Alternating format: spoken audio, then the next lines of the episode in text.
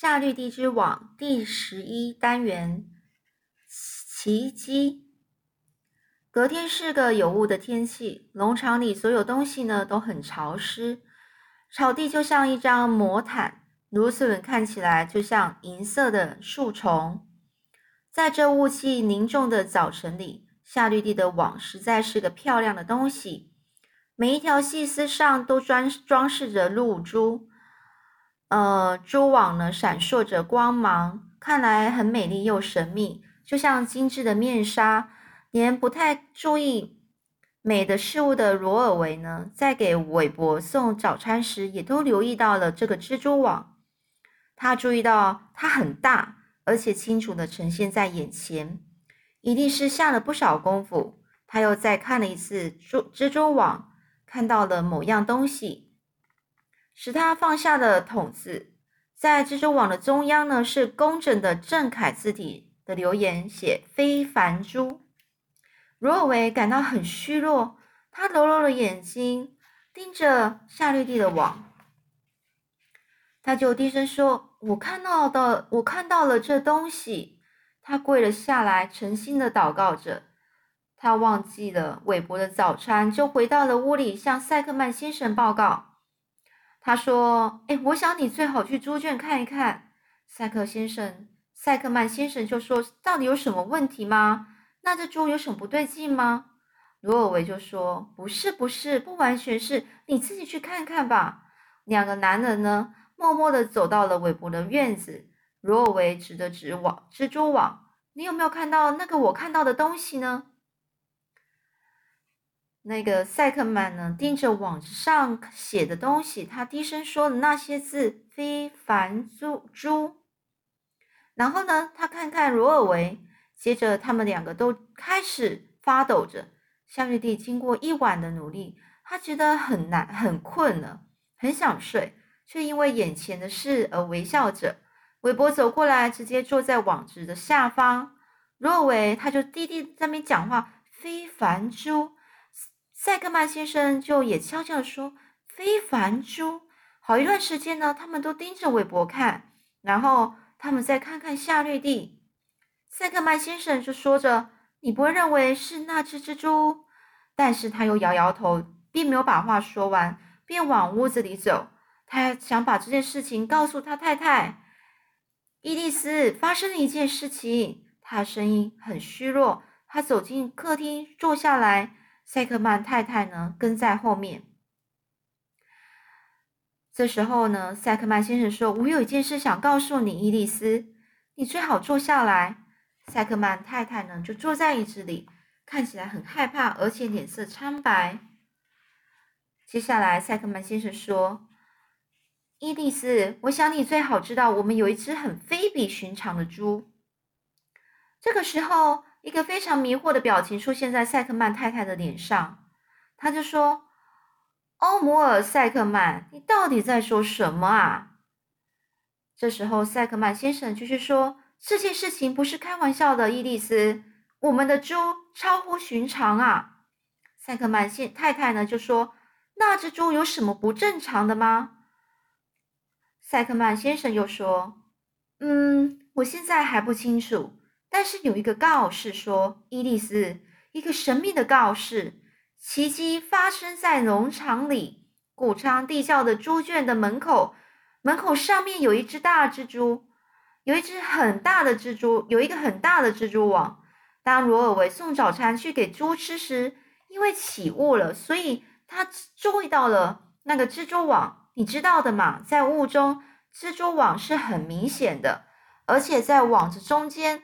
牢牢的有着有一个三个字叫“非凡珠”的字样，那些字是被织在网子上的。实际上，它们是蜘蛛网的一部分。伊蒂斯，我知道，因为我在那亲眼看到了。他说“非凡珠”，哎，再清楚不过了，不可能有任何错误。出现了这个告示，在地球上，就在我们的农场里，发生了一个奇迹。我们有一只非比寻常的猪啊！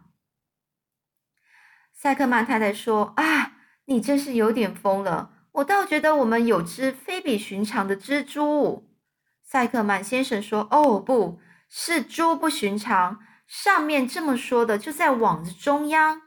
塞克曼太太说：“也许是吧，我打算去看看那只蜘蛛。”塞克曼太太、塞克曼先生就说：“那只蜘蛛只是一个普通的灰色蜘蛛啊。”他们于是呢起身走到韦伯的院子，看吧，伊蒂丝，只是只普通的灰蜘蛛啊。韦伯呢因为受到这么多注意而感到开心。罗尔维呢，仍旧是站在那里，而且塞克曼先生还有他太太呢，三个人一直站在那里，站了大概有一小时，一遍又一遍的读着那些字，而且然后看着韦伯。夏绿蒂很高兴呢，他这个把戏成功了。他坐在那儿动都不动，听着人们的对话。当一只当一只失误的小苍蝇挂在珠子上面时，夏绿蒂连忙。下来把它卷走，离开现场。过了一些时间，雾散了，蜘蛛网干了，所以上面的字就没那么清楚了。赛克曼太太还有先生，那个先还有赛克曼先生还有他的太太呢，还有罗尔维呢。他走回的屋子里，就在他们离开猪圈时，赛克曼先生又看了一次韦韦伯。他很严肃的说：“你知道，我仔细想过了，它是一只很好的猪。”它是一只很结实的猪，你注意到它的肩膀有多结实吗？罗尔维，罗尔维说：“当然啦，我当然注意到了。我总是在注意那只猪，它真是一只好猪啊。”塞克曼就说：“它身材很长，而且很光滑。”罗尔维同意他的说法，说：“没错，没错，它是一只很非，它是一只非凡猪。”诶。当塞克曼先生回到家里时，他脱下了工作服，换上了最好的西装，把车子呢开到牧师家门前。他花了一小时时间跟牧师解释了农场的奇迹。塞克曼说：“目前世界上只有四个人知道这个奇迹：我自己、我太太伊蒂丝、受雇的罗尔维，还有你。”牧师说。别再让别人知道了。我们并不知道这代表什么，但是我会想一想。星期天我会在我的讲道时间解释这件事。可以确定的是，你有一只非常不寻常的猪。我打算在我的讲道时间来解释这件事情，并且指出有一只不寻常的动物来拜访我们的社区，顺便问问那只猪有名字吗？塞克曼先生说：“干嘛？”啊。有啊有啊，我的小侄女都喊他韦伯。哎，我那小侄女，她是一个很奇怪的小孩，充满了想象，而且她用奶瓶把那只猪养大。在在那一只猪一个月大的时候，我买下它了。现在接下来，塞克曼先生和牧师握了握手之后，然后就离开了。但是纸包不住火啊。早在星期天前，消息就传遍了全村了。大家都知道有一个告示出现在赛克曼家的蜘蛛网上。大家都知道赛克曼有一只不可思议的猪。诶，人们从呃几里外都跑来看韦伯还有蜘蛛网上的留言。